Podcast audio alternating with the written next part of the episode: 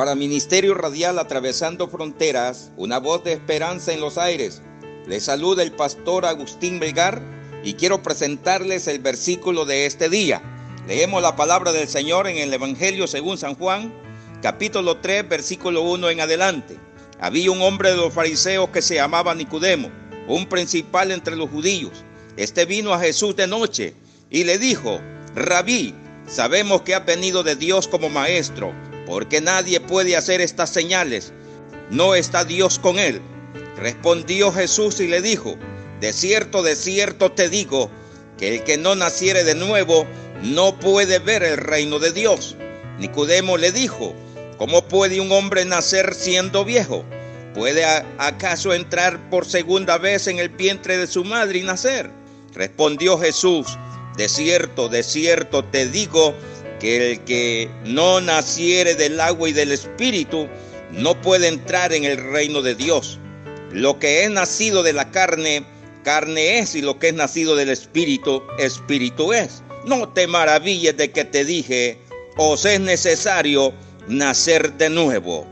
Nicodemo siendo un miembro del Sanedrín, pues era un hombre principal y religioso de los judíos, no podía comprender y trató de nacer, bueno, nacer de nuevo por los medios humanos, porque Jesús le habló de que tenía que, que nacer de nuevo para ver al Señor o entrar al reino de Dios. La Biblia dice que Jesús le declaró la diferencia del nacimiento físico y el nacimiento espiritual.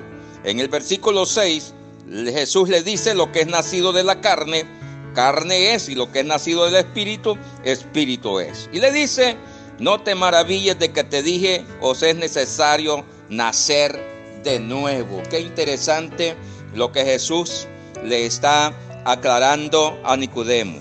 Le está diciendo que sin el nacimiento de nuevo no puede ver el reino de Dios, es decir, recibir la vida eterna, la salvación eh, que lo recibimos por medio de Jesucristo.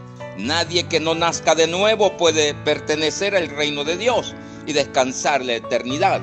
Qué bueno, ¿verdad? Que el Señor nos enseña aquí sobre dos lugares que, que para habitarlos hay que nacer. Nicodemo ya había nacido en cuanto a la carne y estaba habitando en este mundo. Pero hay un mundo celestial, hay un mundo de gloria que Jesús quiere también que todos los que habiten esa, ese lugar celestial, pues es necesario también nacer para poder habitar allá. Y este nacimiento se obtiene a través de recibir la palabra del Señor y poner nuestro corazón en ella, ¿verdad? Y dejar que el Espíritu Santo limpie nuestro corazón, cambie nuestros pensamientos y nos transforme, ¿verdad? Para, para poder tener derecho, vivir una vida cristiana, una vida según la voluntad de Dios. Sea bendito su santo nombre. Para Ministerio Radial Atravesando Fronteras, una voz de esperanza en los aires, soy el pastor Agustín Melgar y este ha sido el versículo de este día. Que el Señor les bendiga.